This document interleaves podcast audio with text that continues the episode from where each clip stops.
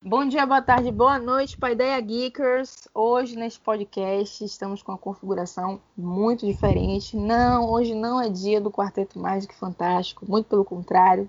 Nós aqui estamos num dueto, eu, Santiago, juntamente com a Rafa e com uma convidada especial. Olá, Rafa! Olá, Santiago. Bom dia, boa tarde, boa noite a todo mundo que está aqui nos escutando. Hoje nós temos uma convidada muito especial, que é a Laís. A Laís é nutricionista. Então, olha só, vamos falar hoje bastante sobre alimentação e vários outros tópicos dentro disso. Olá, Laís. Oi, meninas. Boa tarde. Tudo bem? Vou me apresentar, né? Apesar de que já ter sido apresentada pela Rafa. Mas meu nome é Laís, né? Eu sou nutricionista formada pela Universidade Federal da Bahia em 2017. Também sou especializada em nutrição clínica, né? Já em 2018, mais ou menos. É, sou formada em nutrição, gosto muito dessa área, né? Sempre tive o sonho de trabalhar com a área de nutrição. E eu acho que a alimentação está ligada a diversos, diversos aspectos da nossa vida, né? Tanto do ponto de vista de saúde, quanto do ponto de vista de doenças também. Então, eu acho isso muito fascinante.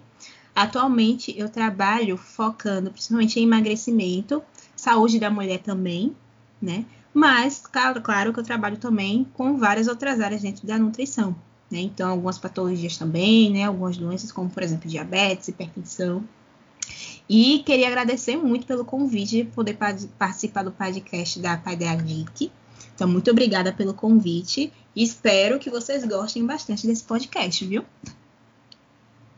Bom, a gente que agradece você ter aceitado o nosso convite. A gente convidou a Laís para falar sobre alimentação saudável, né, que é um, um elemento importante quando a gente está falando de saúde, principalmente nesse período de pandemia que a gente está vivendo.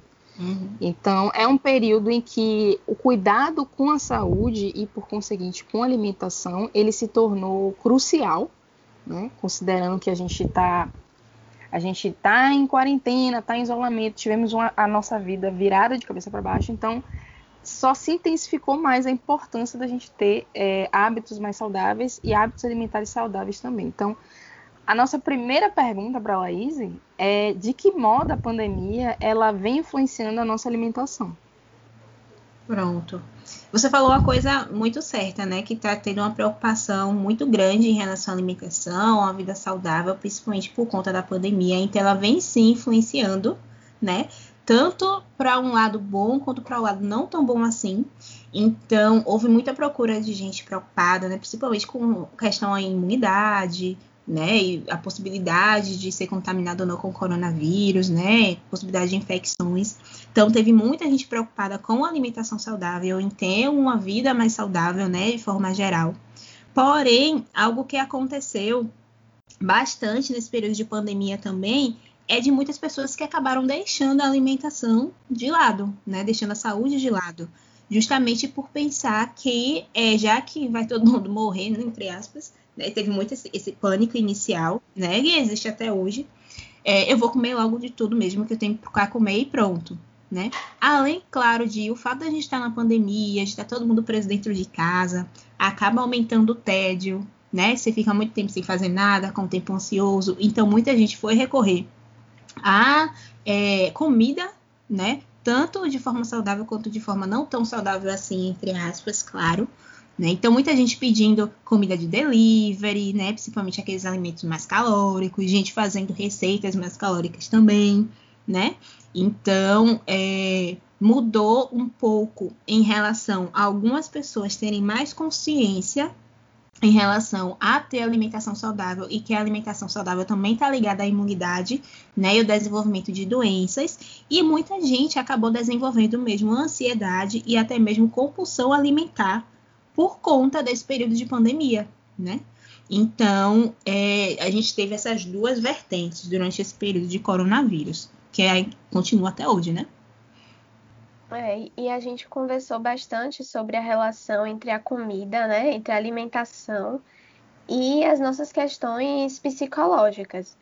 E aí uma outra coisa que a gente pode se perguntar é como construir uma relação afetuosa com a comida, sendo que a gente vê aí uma pressão enorme que existe na sociedade é, para que a gente sempre siga uma dieta, para que a gente sempre tenha um corpo magro.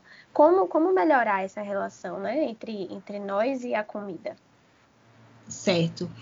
Então, é bem complicada, né, é, essa situação da relação com a comida.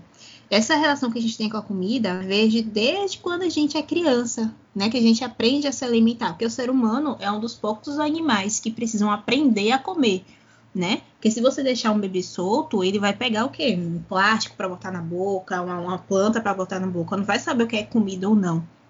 Então a gente é ensinado a comer desde criança. E uma coisa que acontece muito também é a gente associar sempre a alimentação com emoção. Então, quando você é criança e aí você não quer comer aquele prato de comida, né, que tem aquela salada, quem gostava de salada, né, quando é criança. Muito difícil uma criança gostar, né? Mas sempre tem as crianças que gostam. Mas quando você não gostava, você não queria comer aquele prato de comida, a primeira coisa que sua mãe falava, ó, oh, se você não comer tudo, você não vai ter sobremesa. E aí o que é que você que acontece? Você já associa uma chateação, um momento de estresse na sua vida, com uma recompensa que é a comida, né? E normalmente essa recompensa é algo doce, algo gostosinho, né, no paladar que faz com que você se sinta bem. Então a gente acaba criando essa relação da comida como se fosse uma recompensa né? E acaba não resolvendo os nossos problemas. Então tá, você tá triste, aí você quer comer. Você tá feliz, você quer comer. Você passou um dia estressante, você quer comer uma pizza, né? Você brigou com alguém, aí você quer comer um pote inteiro de sorvete. Só que o fato é que você vai comer aquele sorvete, você vai comer aquela pizza, vai comer aquele hambúrguer. Mas o seu estresse foi sanado? a sua tristeza passou porque você comeu aquele pedaço de hambúrguer ou você comeu aquele chocolate, talvez momentaneamente, mas o seu problema continua lá. Então, antes de tudo, a gente precisa aceitar que a gente não tem uma relação mesmo saudável com a comida, identificar isso, né? Que a comida não vai sanar todos os nossos problemas, não tem como. A gente tá colocando muita responsabilidade na comida, tadinha, gente. Ela não vai responder todos os seus problemas, né? Então, a gente precisa entender isso para que a gente tenha uma, realmente uma relação mais saudável com a comida. E isso, claro, que não vai acontecer de um dia para o outro. Né? É algo que você tem que ir trabalhando sempre, tentando sempre. Vai ter dias que vão ser melhores, vai ter dias que não vão ser melhores, porque é algo que está enraizado, como eu já falei, né? Desde quando a gente é criança, a gente aprende a associar a comida como algo de uma recompensa, né? Que na verdade não existe mas que perseverando e, claro, procurando a ajuda de um profissional específico em relação a isso, né, nutricionista, você vai, com o tempo, tendo uma relação muito mais afetuosa. E realmente ainda tem essa ideia de que é, a gente sempre tem que estar tá fazendo uma dieta, a gente tem que ter o corpo magro, né, por conta da pressão da mídia, por conta da pressão das blogueiras, do Instagram, né, das redes sociais, por conta da internet, da televisão né, que vai mostrando que o corpo magro é o corpo saudável, que a gente precisa estar sempre fazendo dieta. E isso afeta ainda mais a nossa relação com a comida, né? Porque você fica sem saber o que é que é saudável, o que, que não é saudável. Porque uma blogueira diz uma coisa, a televisão diz outra, na internet você pesquisa, vê uma informação completamente diferente sobre alimentação saudável. Pode comer leite, não pode comer leite. Tem que comer glúten, não pode comer glúten, né? Então, o ideal é que realmente você procure uma pessoa que é especialista em comida, especialista em alimentação saudável. Ela sim vai chegar para você e dizer o que é alimentação saudável, o que você precisa fazer. Ela vai te ensinar a comer, entendeu? Ela não vai te dizer o que fazer. Ela vai te dar a autonomia de entender o que é alimentação saudável e você vai ter autonomia também de escolha, de escolher o que comer sabe? Isso é muito, muito, muito, muito importante. E é diferente dessas dietas que a gente vê por aí, né? Que pregam bastante, demonizando normalmente um alimento, ou endeusando outro alimento, e às vezes tem um alimento que é Deus, outro, outro ano que o alimento já não é mais tão bom isso. assim, né? Então isso acontece muito. E aí, entrando nessa, nessa, nesse quesito da nossa relação psicológica afetuosa com a comida e também dessa pressão para se ter um corpo magro, né, eu queria saber qual seria a relação entre a dieta restritiva e a compulsão alimentar. Mostra uma relação direta, né? Não tem jeito. Porque assim, veja se, veja se eu estou errada. Quando você vê uma placa dizendo assim, não aperte esse botão, o que, é que você quer fazer? Apertar. Apertar esse botão. Não pise na grama. Ah, nossa, quando eu era adolescente, gente, meu Deus. Não pise na grama. A prime... Eu botava a pontinha do pé. Rebelde, transgressora. Rebelde, gente. Muito rebelde, muito rebelde. E aí, é, é a mesma ideia da dieta restritiva. Quando a gente não tem essa liberdade de escolha, quando a gente não sabe o que é uma alimentação saudável, o que é uma alimentação de equilíbrio, né? A gente fica pensando que não pode, não pode, não pode, não pode. Não pode tomar leite, não pode comer só chocolate, não pode comer hambúrguer, não pode comer pizza. E aí essa ideia de restringir, quando você restringe alguma coisa, aí que você precisa muito mais daquilo. Quer dizer, se você passasse pela grama e não tivesse a plaquinha, provavelmente você ia passar e não ia nem pisar na grama. Mas a plaquinha estava ali dizendo que você não podia pisar na grama. E aí você fica pensando, eu preciso pisar na grama. Preciso pisar na grama. Por que, que não pode pisar na é grama? Verdade. Quem é você para dizer que eu não posso pisar na grama? Vou pisar na grama.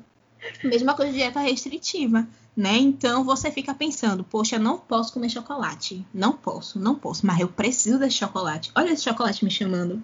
Aí você vê até o, o, chocolate, parece que ganha a vida falando assim: me coma, me coma, me coma, me coma. E aí você fica com vontade de comer aquele chocolate. Comer. E aí você fica com necessidade daquele chocolate, né? Você precisa daquele chocolate. E um só não fica suficiente. Porque você come um, se sente culpada, isso gera ansiedade, e aí você pensa, ó, já que eu pisei na jaca, eu vou mergulhar logo na jaca inteira. E aí come logo uma caixa inteira de bombom, né? E isso é a compulsão alimentar é quando você se sente culpada em estar comendo aquilo, você fica ansiosa por estar comendo aquilo, e aí você acaba tendo aquela compulsão porque você associa aquilo como se você nunca mais pudesse comer aquilo na sua vida. Quando você nunca mais pode fazer aquilo na sua vida, você quer aproveitar aquele momento ao extremo, né? Então aí você acaba comendo logo uma caixa inteira de bombom. E a verdade não é essa. A verdade é que você pode sim comer chocolate. Chocolate pode fazer parte de uma alimentação saudável né? Mas se você ficar com a mente restritiva, você vai acabar tendo muita compulsão alimentar, né? E essas dietas restritivas, além disso, vai causar é, muitos problemas. Primeiro, em relação a isso, né? Compulsão alimentar. Além disso, pode causar deficiência de nutrientes, nutrientes importantes para o seu corpo funcionar de forma correta. Né? Então, por exemplo, tem deficiência de nutrientes que está relacionada ao desenvolvimento de depressão, ao desenvolvimento de várias outras doenças. E se você faz uma alimentação restrita, uma dieta muito restritiva, você vai acabar tendo deficiência desses nutrientes e aí você vai ter muito mais consequências, consequências piores, né? Você mira em uma coisa que é o emagrecimento, que é o que normalmente a gente faz por isso que a gente faz a dieta restritiva, né? E acaba acertando em uma coisa que não tem nada a ver e que muitas vezes vai ser pior ainda para você do que às vezes aquele sobre, sobrepeso que você tem, né? Do que aquele excesso de peso que você tem. Então, é, a relação entre dieta restritiva e consumo alimentar é íntima mesmo, de verdade. Principalmente quando você faz porque a blogueira disse que é bom, porque a revista. Nossa, tem aquelas revistas, né? Que vende em mercado falando não sei quemzinha perdeu Isso. 10 quilos com a dieta do detox, com a dieta da uva. Aí você vai fazer a dieta que tá ali naquela, naquela revista, né? Você joga na internet como emagrecer 10 quilos em uma semana. Você vai achar 10 milhões de dietas restritivas para você fazer, para você emagrecer esses 10 quilos, né? Só que não é de forma saudável.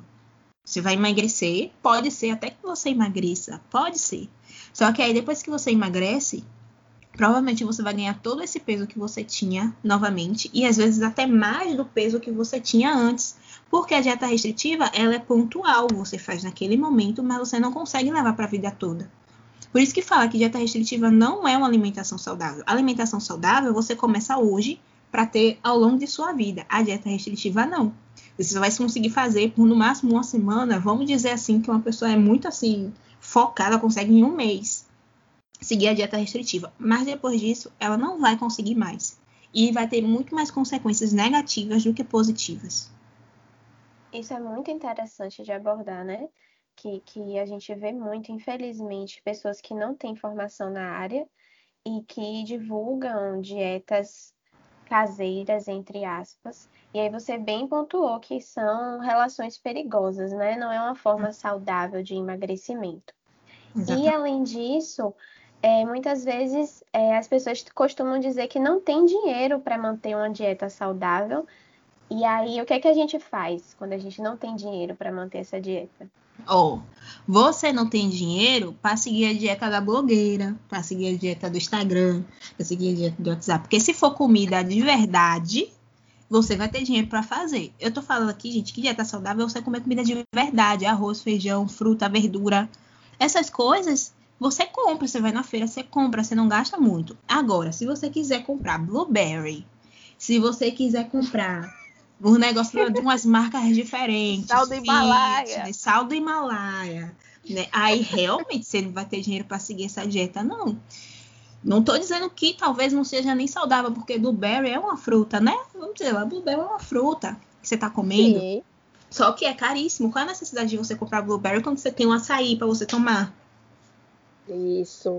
Né? Exatamente. Então, assim, não é que você não tem dinheiro para seguir a dieta recomendada pelos especialistas. Você não tem dinheiro para seguir a dieta da blogueira. Porque para ter uma dieta saudável, você tem.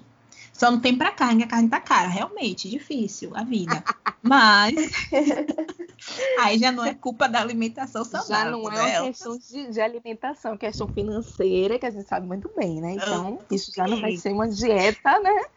Vai ser uma restrição financeira, gente. Verdade, verdade. Mas, é, gente, comida saudável é a comida do dia a dia. Entendeu?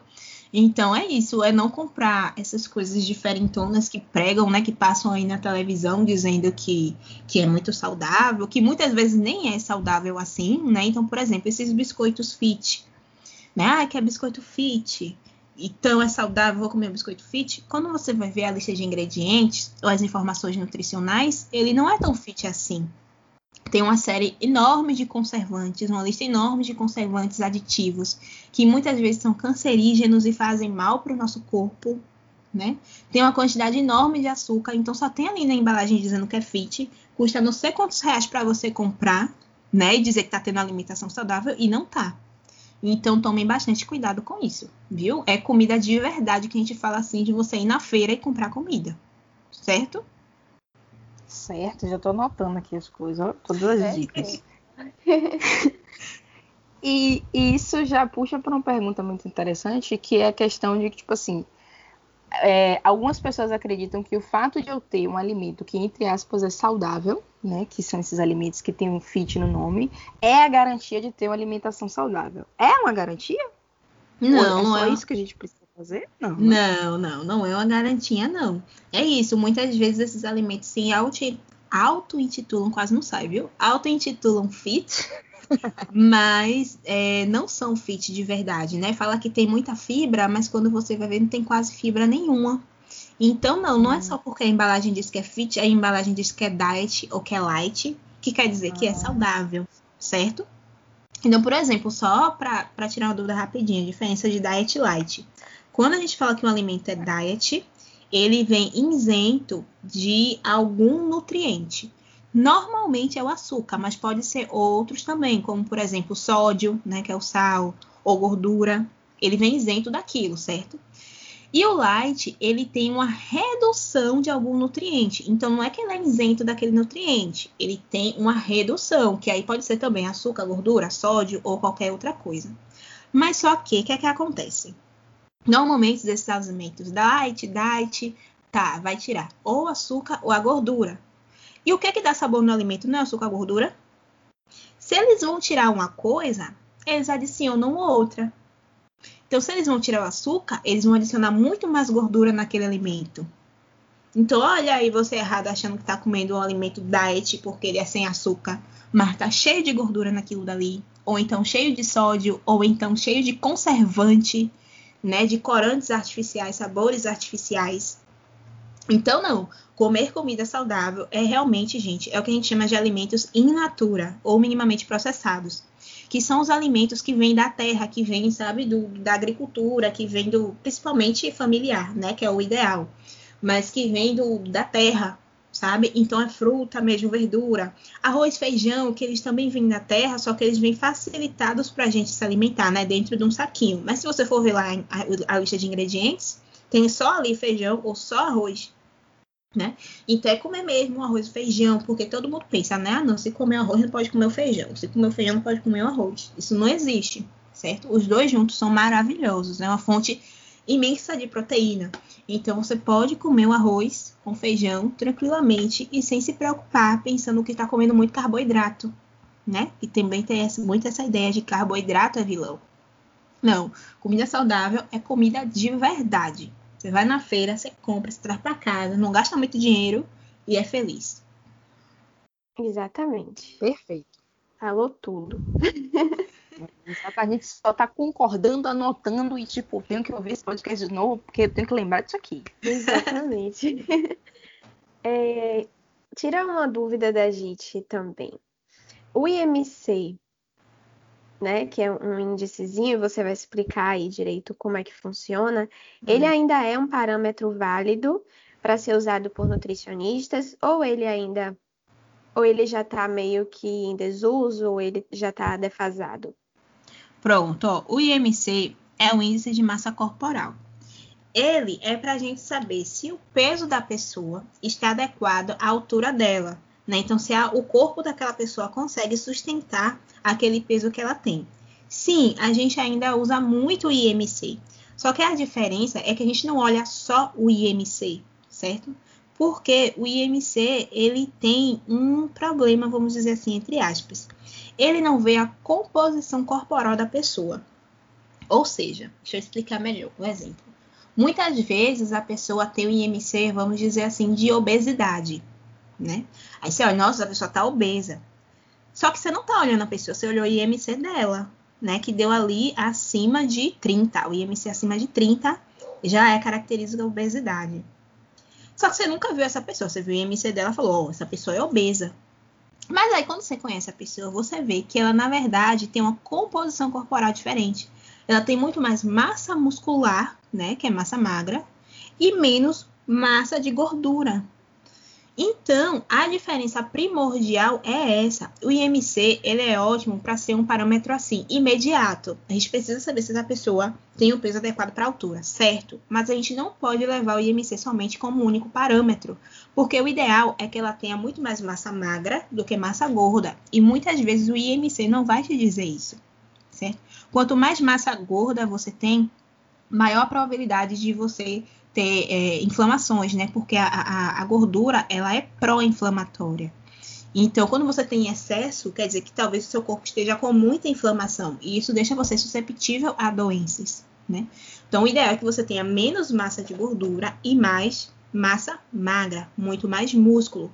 Então, tá, a gente usa o IMC, mas a gente não pode usar o IMC como único parâmetro, até porque muita gente acaba julgando outras por conta do IMC dela, né? Que às vezes dá de obesidade, de sobrepeso, e aí a gente caracteriza aquela pessoa como se ela não fosse uma pessoa saudável, porque ela tem um IMC de obesidade ou de sobrepeso, e na verdade não é bem assim, né? Então, tem muita gente que tem mesmo sobrepeso e obesidade, mas que são saudáveis. Né? E tem gente que é muito magra, né? Que a gente pensa, ah, não, a pessoa é magra, se a pessoa é magra, a pessoa é saudável. E não é bem assim, né? E eu acho que cabe então a gente falar, né, de que é, o peso ele existe é, existe uma importância muito grande dada ao peso. Uhum. E por conseguinte, né, você tem esses índices, então você tem a busca por um peso ideal. Então é importante a gente te perguntar, né? Existe um peso ideal ou isso é só mais um construto em torno da gordofobia? Pronto, ó.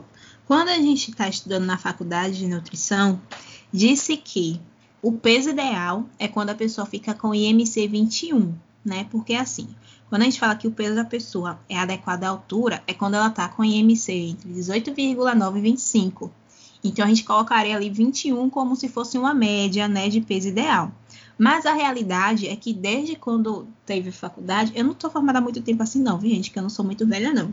Mas a faculdade é velha, há né? Ela não se atualiza.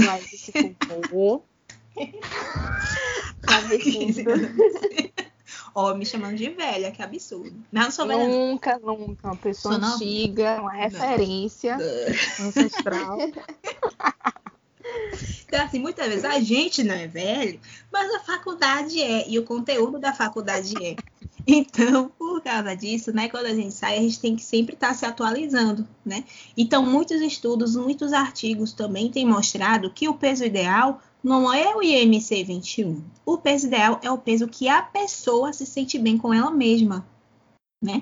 Então, se ela, a gente pergunta, vem cá, qual foi o último peso que você teve, que você olhou para você e falou assim, não, tô com peso tranquilo, tô me sentindo saudável, tô conseguindo fazer todas as minhas atividades do dia a dia, me sinto bem, né? Então, esse é o peso ideal dela, certo? Então, o peso ideal é isso, gente. O peso ideal é aquele peso que você se sente bem, né? E não peso baseado no IMC, que não te conhece, que nunca te viu, que é basicamente um cálculo, que não sabe como você se sente em relação ao peso. Então, tem pessoas que, por exemplo, tá com obesidade realmente uma quantidade muito grande de massa gorda, né? Que é de gordura.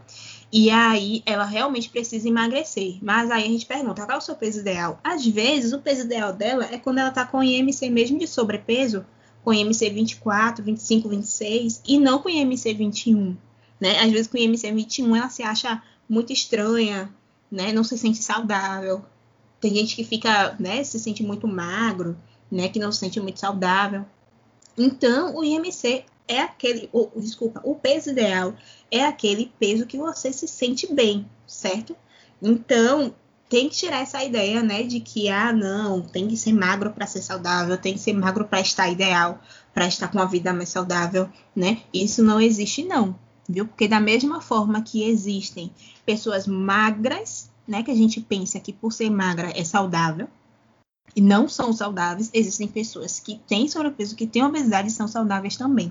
Não sei se vocês lembram, mas tinha uma menina no Instagram que ela tinha câncer de estômago e usava sonda. A sonda é um tubo né, que pode vir ou pelo nariz ou pela boca e vai diretamente para o estômago ou para o intestino. E a alimentação dessa pessoa é totalmente através desse tubo, ou seja, ela não se alimenta pela boca, ela não pega o alimento, mastiga, sabe, sente o sabor engole. E aí no Instagram dessa menina é, tinha gente que amava ela, que achava o corpo dela maravilhoso porque ela era magra. Porque pensa, ela tinha câncer de estômago. Além de se alimentar através de um tubo, né, de uma sonda, que ela não conseguia muitas vezes alcançar a quantidade que ela precisava mesmo de alimentação diária. Tem toda a demanda da doença dela né, no corpo, que consome a, a, a energia corporal dela. Então ela era muito magra. Só que as pessoas olhavam para ela e achavam ela maravilhosa, justamente porque era magra. Chegou a ter pessoas dizendo que queriam ter a doença dela para poder ser magra igual a ela. Pensa assim, como é que é a mente dessa pessoa? Como é que tá?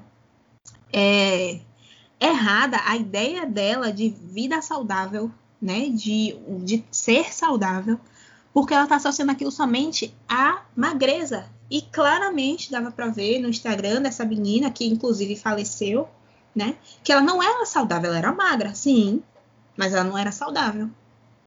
Acho que vocês conhecem. É Nara, né? Acho que é Nara.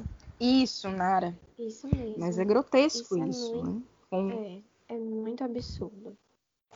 Muito absurdo. E aí, pessoas querendo dicas com ela de emagrecimento, Isso. sendo que assim, ela estava doente, né? Câncer, que é uma doença assim, né? Muito, muito grave.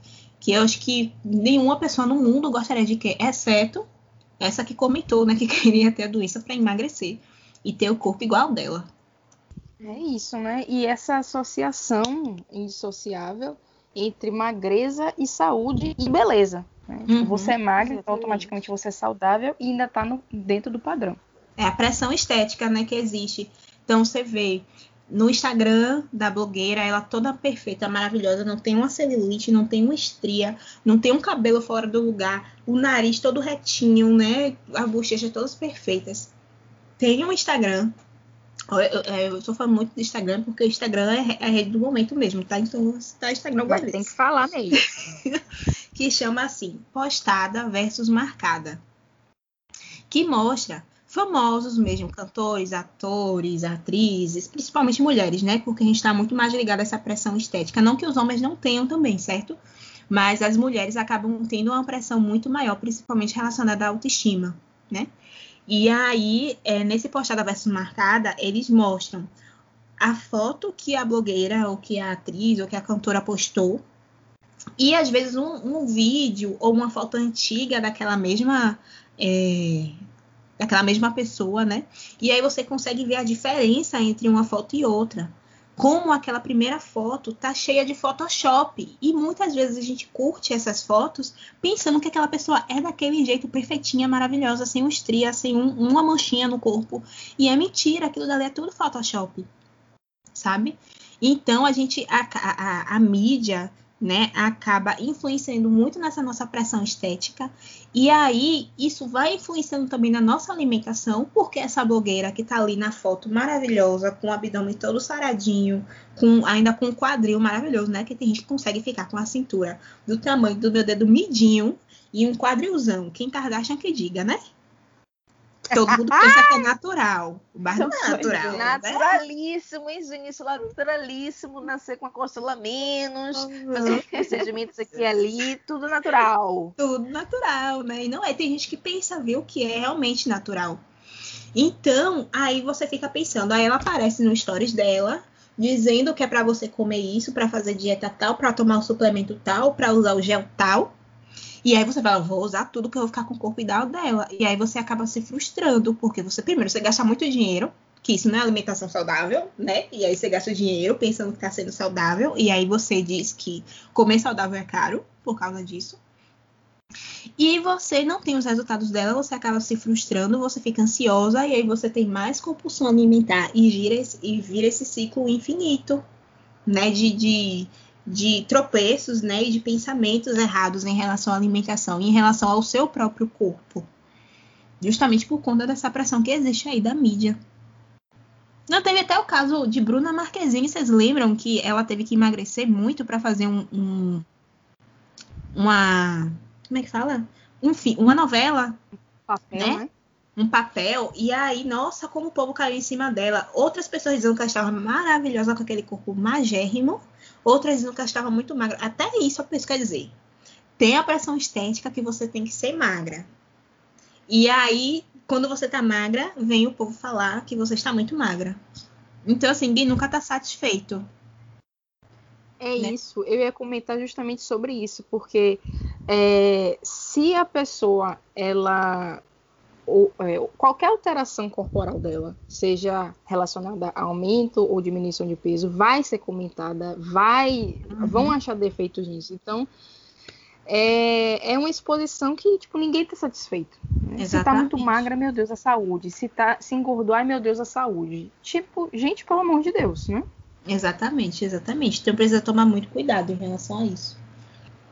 Agora mudando completamente de temática, queria fazer uma pergunta que eu particularmente adoro, que hum, é em hum, relação hum. à dieta vegetariana e a vegana. E aí, primeiro eu queria que você falasse um pouco né, da diferença entre, entre essas duas é, essas duas formas de vida, esses dois estilos.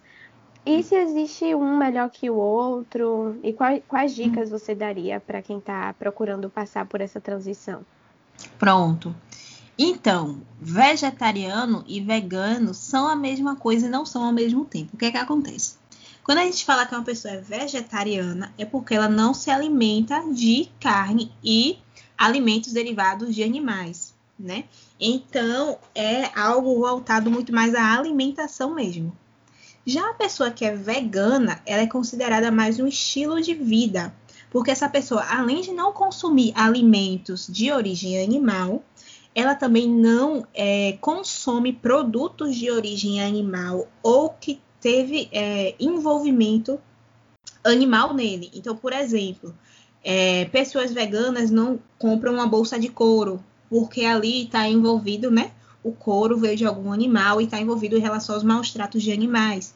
o vegano não utiliza, por exemplo, algumas marcas específicas, principalmente em relação à estética, né, cremes, faciais, de cabelo, porque eles fizeram testes em animais, isso é caracterizado como uma crueldade, né, em relação aos animais. Então, o vegano, ele é mais um estilo de vida, é uma forma de acreditar né, na sociedade de que a gente não pode explorar os animais de forma alguma, né, porque eles fazem parte da natureza.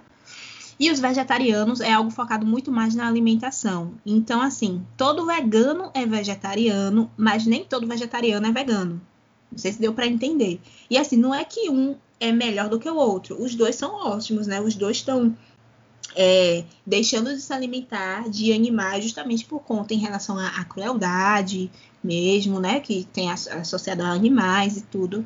Mas é, são, é, a, a, diferença essencial é essa. Um é voltado mesmo mais para alimentação e o outro é o estilo de vida mesmo, sabe? Vegano. Ah, e dicas para se tornar um, né? Primeiro passo é realmente não se alimentar de alimentos de origem animal, né? Você primeiro precisa também identificar se você quer ter uma alimentação é, mais saudável mesmo e sem se alimentar dos animais, ou se você quer é, terminantemente contra a crueldade animal. Porque ser vegano é mais difícil, né? Principalmente porque é, hoje em dia na sociedade a indústria utiliza muito de testes em animais para fazer qualquer coisa. Né? Então são raras as empresas que não fazem testes em animais recentemente. Tanto que algumas fazem até propaganda disso, né? Falar que é o um produto vegano. Por que é um produto vegano? Porque ele não fez testes em animais. Né?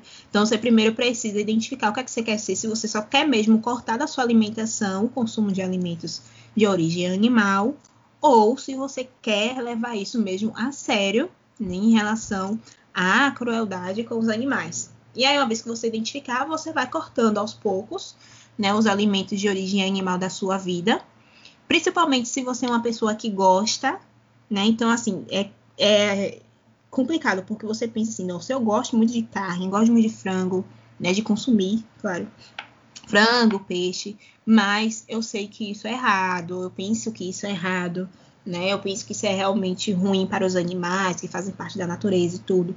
Então, se você é uma pessoa que gosta muito do sabor desses alimentos e quer se tornar vegetariana vegana, é uma transição mais difícil. Mas se você já é uma pessoa que já não consome tanto assim esses alimentos de origem animal, para você vai ser mais fácil essa transição. Né? Mas aí o ideal é você ir sempre indo aos poucos e com a orientação de um profissional, né? Porque a dieta vegetariana, muitas vezes a gente fica sem saber o que comer, porque tudo que a gente olha tem queijo, tem leite, tem ovo, né? Tem é carne. Então você fica sem saber, sim, eu como o quê? Vegetariano. Tem muito isso, né? Vegetariano come o quê? Já que não come animal, né? Então, é, tem que ter uma orientação mesmo de um nutricionista para te dizer todas as opções que você tem. Então, por exemplo, existe muita ideia de que quem é vegetariano não come proteína, né? Porque proteína é na carne. Se você não come carne, você não come proteína. E isso é falso, você não sabe de nada. Que proteína não é só carne viu? Isso. Proteína você encontra também, é, exatamente, nas leguminosas, né? Que são leguminosas, Nutri. Feijão, lentilha, grão de bico, soja, ervilha, né? Então a gente fala que a combinação arroz e feijão é uma das proteínas mais completas que tem. Então, muita gente pensa né, que arroz e feijão é só carboidrato, mas não, também tem proteína. Né? Então, a dieta vegana não é desprovida de proteína, não. Tem muita proteína. Inclusive, existem é, bodybuilders. Vocês sabem o que é, né? Não sei, gente. São pessoas que competem por é conta de força, né? Competem em, em, em, de. Como é que fala? Em quantidade de massa muscular mesmo, né? Em músculo. E muita gente pensa que para você ganhar músculo você precisa de proteína. E a proteína você acha na carne, né? Mas não, tem pessoas que são veganas e que têm muito músculo e participam desses campeonatos de bodybuilding. Né? Então, sim, você consegue sim encontrar proteína em outras origens que não carne. Se falarem para você que proteína só tem na carne, essa pessoa não sabe de nada, viu? Podem ficar tranquilas. Vou aproveitar para fazer uma pergunta, já que a gente está falando de carne, que hum as pessoas, quando elas se deparam com o veganismo ou com o vegetarianismo, elas já ficam, oxi, mas como assim? Não come carne e a proteína? E aí você já respondeu isso. E outra coisa que surge é a questão do tipo assim, poxa, mas comer carne, deixar de comer carne, não será que vai será que não vai fazer mal à saúde? E faz, Laísa. Não, não, não faz. Primeiro porque você vai ter outras fontes de proteínas também, né? Então, assim, carne é claro que é realmente fonte de proteína, fonte de vitaminas e minerais importantes, sim. Mas você consegue encontrar essas fontes todas em outros alimentos de origem vegetal, né? Que não são de animal. Inclusive, é, tem alguns nutricionistas que, a depender claro, né, do paciente, tem indicado bastante o, a, o paciente vir a ter uma dieta mais plant-based, que o negócio é chique o nome, viu? Ou seja, com base em plantas, uma, uma alimentação mais vegetariana. É, Plant-based. Ah, plant-based. Também. Tem que ouvir de novo o podcast, para pegar o nome, gente. que é uma alimentação é, com mais é, vegetais mesmo, com mais plantas na tradução literal. Né? Por quê? Porque a verdade é que o consumo excessivo de carne não é saudável. Né, de carne vermelha principalmente. E a gente já gosta, né, de um churrasco, que a gente vai logo no rodízio de churrasco, quer comer a carne inteira, é um hambúrguer, é um negócio com carne vermelha né? E aí, qual que é o problema do excesso da carne vermelha? É que além de poder fazer com que a pessoa desenvolva, né? Muitos estudos têm mostrado, desenvolva talvez câncer de estômago, tem também câncer do cólon, que é no intestino grosso. Então, às vezes a gente orienta a realmente diminuir o consumo de carne vermelha e preferir mais de carne branca, que é peixe ou frango, né? E, inclusive, adotar pelo menos um dia na semana, não sei se vocês já ouviram falar da segunda sem carne, né? Mas um dia na semana de uma alimentação mesmo vegetariana, né? Com a, a base de, de, de plantas mesmo e de vegetais, porque isso já caracteriza uma alimentação mais saudável. E olha só, os vegetarianos, porque muita gente que fala que os vegetarianos não são saudáveis, né? Tem, não comem proteína, não comem vitamina da carne, mas os vegetarianos são mais saudáveis do que as pessoas que comem carne.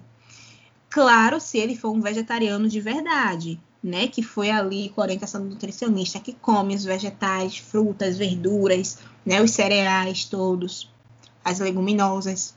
Esse vegetariano aí é super saudável. Então, muitos e muitos e muitos estudos mostram que a alimentação vegetariana é sim saudável, que não tem preocupação nenhuma em relação à proteína e até mesmo ao ferro, né? Que tem essa ideia de que é, o ferro tem muito na carne, mas também tem nos alimentos. Único, única vitamina que quem é vegetariano não consome porque ele é exclusivo de origem animal é a vitamina B12. Alguns vegetarianos precisam suplementar, por isso que precisa sempre da orientação da nutricionista para ela ver como é que tá ali os, nutri os, os nutrientes certinhos. Mas é, não tem muitos vegetarianos que nem precisam, viu? Porque no nosso intestino existem algumas bactérias que produzem essa vitamina B12. Então, se o intestino da pessoa está funcionando bem, as bactérias estão bem, então ela está produzindo vitamina B12, então ela não precisa nem consumir da carne. Olha só, uma verdadeira aula. É, eu tô aqui, tipo, quase não querendo falar nada, só deixando aí falando e a gente gravando aí, ah, é assim que vai. Exatamente. E já que a gente está, né, já no, no modo de aula, vamos para mais uma aula. Temos uma pergunta aqui sobre a osteoporose e qual alimentação que a gente deve ter para lidar com os efeitos dessa doença. Pronto. A osteoporose é quando a gente tem um desgaste dos nossos ossos em, por conta do cálcio, né? Então, cálcio foi retirado dos seus ossos e aí os ossos, em vez de ficar em sua forma sólida, acaba ficando cheio de furinhos e fica no formato de esponja, né? Fica muito mole, então fica mais susceptível a fraturas, né? A rupturas. E aí a pessoa que tem osteoporose tem mais facilidade em relação a essa normalmente está ligada a uma pessoa que não consome uma quantidade tão grande de cálcio ou não consumiu ao longo da vida. E não somente cálcio, como também fósforo, que é um nutriente importante, e vitamina D. Então, gente que tem deficiência nesses nutrientes tem uma probabilidade maior de desenvolver osteoporose. Outra coisa também que faz com que a pessoa tenha osteoporose, refrigerante do tipo cola, um consumo excessivo, Porque eles têm um ácido, o, o tipo cola não refrigerante, que é o ácido fosfórico. E aí esse ácido, ele demanda muito cálcio no nosso corpo para ser metabolizado quando a gente consome refrigerante. E se a gente não tem uma alimentação rica em cálcio, ele vai tirar esse cálcio dos nossos ossos. Então, vocês, pessoas que estão ouvindo, que tomam muito refrigerante, principalmente aquele que manda você beber a felicidade, viu na propaganda da televisão, a probabilidade é que você tenha osteoporose. E aí, como lidar com os efeitos? É realmente tendo uma alimentação mais saudável, diminuindo o consumo né, desses refrigerantes, principalmente, para que você não tenha um agravamento da sua osteoporose, né? E consumindo alimentos fontes de cálcio, alimentos fontes de fósforo, alimentos alimentos fontes de vitamina D, entre aspas, certo? Porque a gente não consome a vitamina D diretamente do alimento. A gente consome ela na sua forma inativa. Isso ativa através do sol. Então, a gente toma um solzinho um solzinho, 15 minutinhos, é o sol de meio-dia que tem que ser, viu?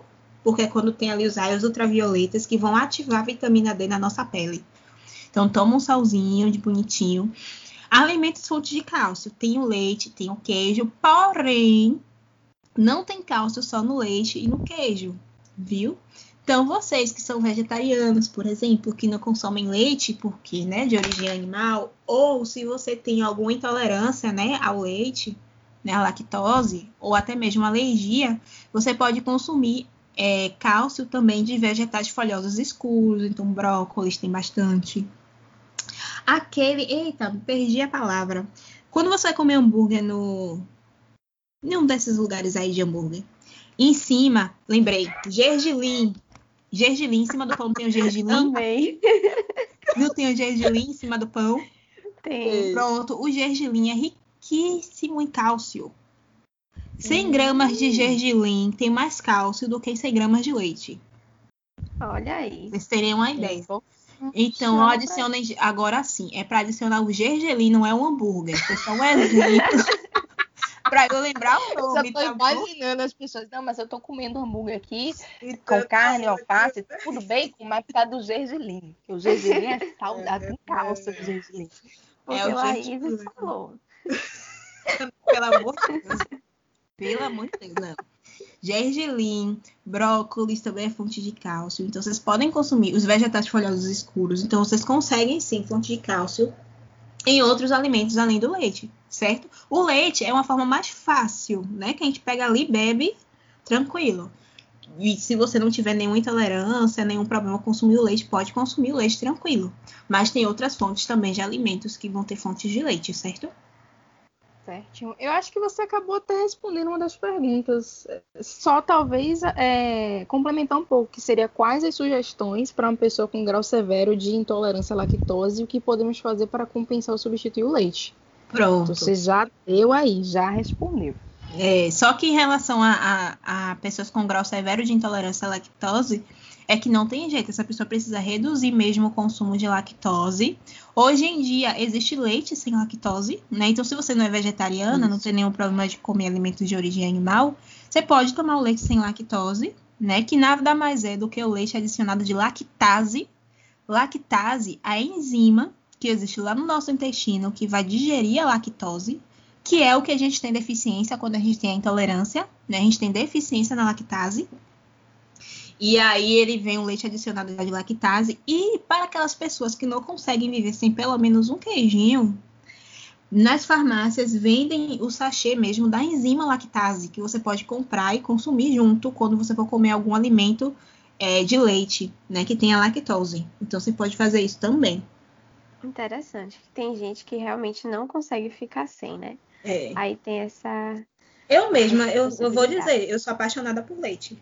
Uma das coisas que me impedem de ser vegetariana é que eu gosto muito de leite de peixe e de camarão. Leite não vai dar certo peixe. gosto. Você é... uma coisa aí que eu não sabia. Que... Não, mas não é junto não, calma. É que eu gosto de leite, muito de leite, gosto muito de peixe.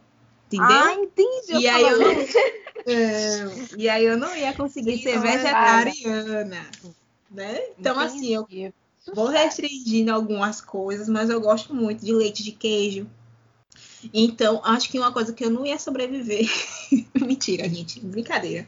Mas ia ser muito difícil para mim, era isso, intolerância à lactose ou alguma alergia ao leite também. Né? Se eu desenvolvesse, ia ficar muito triste. Mas ia ter que aceitar. É, nem ia ter opção. É, não Vamos para mais uma pergunta. Qual a quantidade diária ideal de consumo de vegetais e oleaginosas?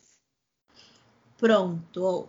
Em relação à quantidade de vegetais, a gente diz que cerca de três porções no dia. Só que aí a porção vai variar muito de pessoa a pessoa. Aí realmente só individualmente para falar, né, numa consulta e tal, exatamente. Mas a gente diz que, por exemplo, os vegetais crus é mais ou menos você juntando as suas duas mãos abertas, né, fazendo como se fosse um, um como é que eu posso falar? Como quando você vai pegar água assim para jogar no rosto, por exemplo, você não junta as duas mãos e faz como se fosse uma uma conchinha? Isso. Pronto. A quantidade Sim. de vegetais crus é mais ou menos isso que você tem que comer. Isso aqui já caracteriza uma porção. Então, quando você vai comer uma salada, por exemplo, verde, crua, você tem que comer essa quantidade. E os cozidos é o tamanho da palma da mão. A quantidade.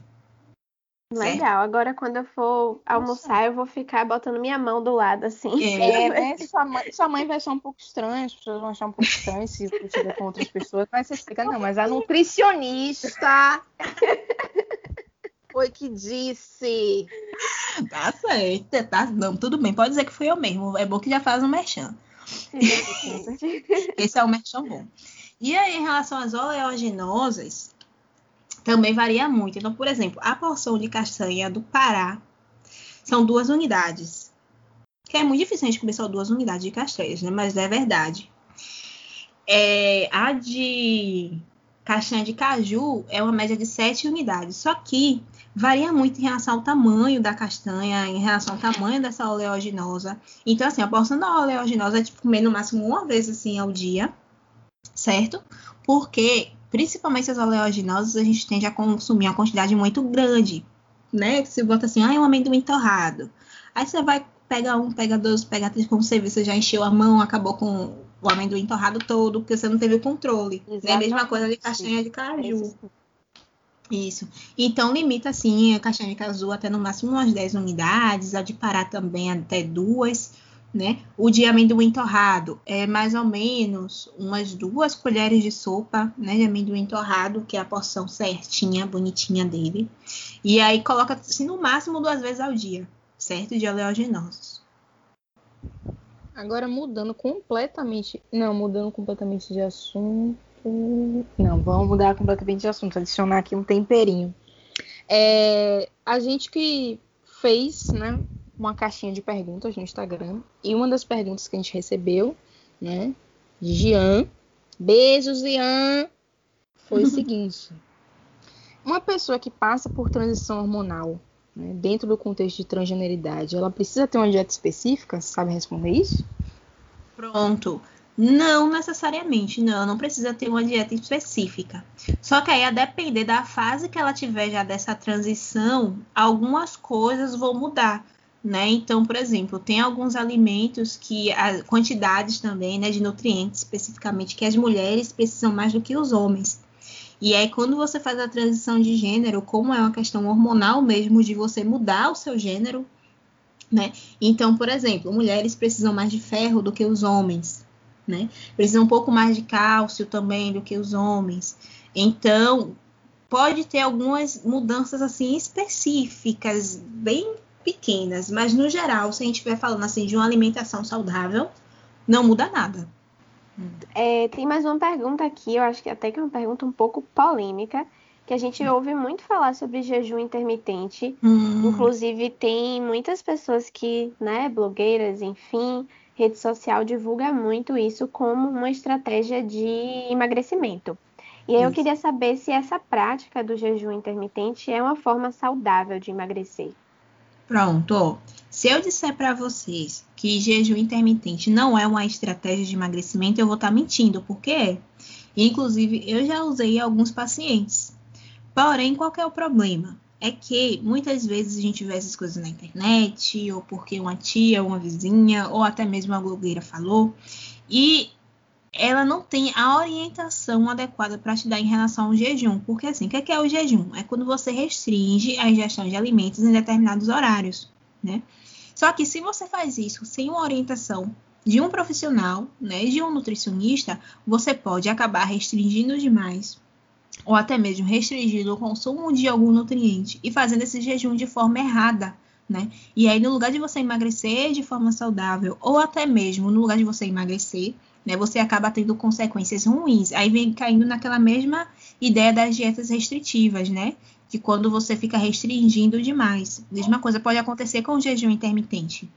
Então tem que ter cuidado. Pode fazer, é realmente uma estratégia de emagrecimento, é, mas só é saudável quando é feito com orientação de especialista sempre, certo? Até porque existem diversos jejuns, né? O jejum intermitente ele tem diversos protocolos diferentes e aí precisa identificar qual que é o protocolo ideal para você. Então, realmente, só com um profissional para te dizer. Pronto, muito obrigada mesmo. Temos uma última pergunta para finalizar, mas eu vou deixar para Santiago essa missão. Obrigada, Rafa, por me permitir fazer essa pergunta. É uma pergunta muito importante, porque diz respeito à, um, à saúde de uma das nossas integrantes. É porque eu não sei se a Laís sabe, mas enfim. É, uma de nossas integrantes, a Dani, que não está aqui, ela, a dieta dela consiste de Doritos Wasabi. E aí a gente quer saber o que você tem a dizer sobre essa dieta e até mesmo fornecer, né, tipo, dicas assim. Dani, eu acho que é melhor você abandonar isso aqui, porque, né, eu queria que você falasse mais sobre os Doritos Wasabi quanto fonte é, de nutrientes. Inclusive, eu acho que a, que a, Doritos podia patrocinar a gente. A gente podia patrocinar. Fala demais. Doritos aqui chama a gente, a gente faz um acordo. Né? e, é gente, é a dieta da Dani, a dieta do Doritos. Dieta gente. da Dani. E ainda combina, viu? Dani e Doritos. E é o seguinte, Dani, acho que você deveria consumir uma, uma variedade maior de Doritos. Ai, meu Deus! brincadeira, brincadeira, olha só. É a mesma é assim, mas é a mesma ideia de quando você fala assim, se eu falar para você que você precisa fazer uma dieta do ovo e comer ovo todo dia, em todas as refeições, vocês vão gostar? Não, né? Porque vai chegar uma hora que vai enjoar, até porque a gente, pelo, por tudo que você nos ensinou, né? É, o que importa é uma, uma alimentação equilibrada que tenha todos os grupos alimentares, enfim. Exatamente, bem variada. E é a mesma coisa, viu, Dani? Vamos variar isso. Eu não falo variar de Doritos, não. Eu falo de variar de fonte alimentar mesmo, porque o Doritos, ele não é fonte de nutrientes. Dorito provavelmente vai conter muito sódio, né? Que é uma quantidade muito grande de sal. Provavelmente muito carboidrato refinado, que é um carboidrato que a gente quer um pouco perigoso, né? Que ele vai rapidamente para a corrente sanguínea. E aí pode aumentar o nível de açúcar do seu sangue, fazendo com que você acumule mais gordura no seu corpo por conta disso, né? E além disso, tem uma quantidade enorme de conservantes que também fazem muito mal para o seu intestino, para o seu corpo, podendo fazer que você desenvolva até doenças como câncer. Então, vamos diminuindo esses Doritos, certo? Não fala assim, ah, nunca mais vou comer Doritos wasabi na minha vida. Claro que não, você pode comer o seu Doritos, mas você não pode fazer a sua alimentação, a sua dieta, a sua rotina alimentar baseada em Doritos wasabi, né? Por mais gostoso que ele seja. Ou não. Apesar de que eu sou muito fã, não, né? Uhum. Mas ou não. É, não é uma dieta saudável, não, viu, Dani? Não sei porque que você tenha uma dieta do Doritos, não. Qual é o objetivo? Se é só pelo sabor mesmo.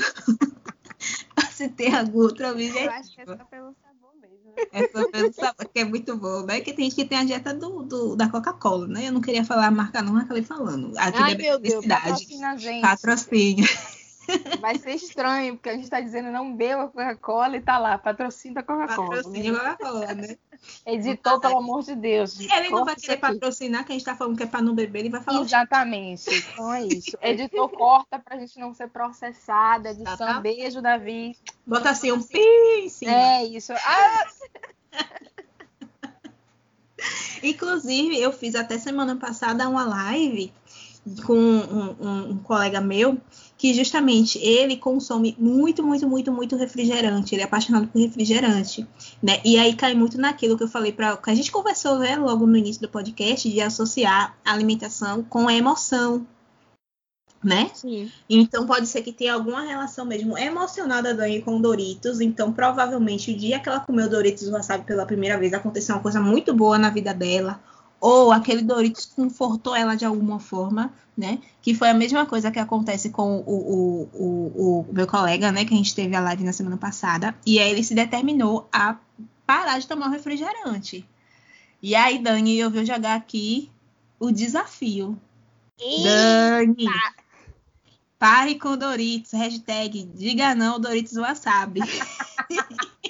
Não é a gente, Dani, é a nutricionista que está dizendo.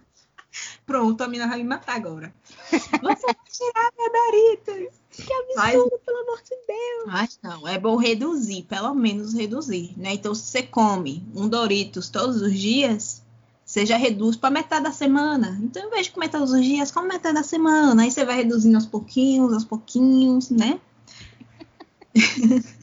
e aí vai variando mais a, a, a, sua alimentação mesmo, com alimentos saudáveis, mais saudáveis, com frutas, verduras, legumes. Certo? Estamos combinadas, Dani, não me mate não, é pro seu bem. E a gente vai fazer vista grossa com Dani, fazendo questão de né, fazer jus a, a seu comando, né? Que foi uma nutricionista que falou. tá bom. E a gente vai se encaminhando, né, para o nosso final.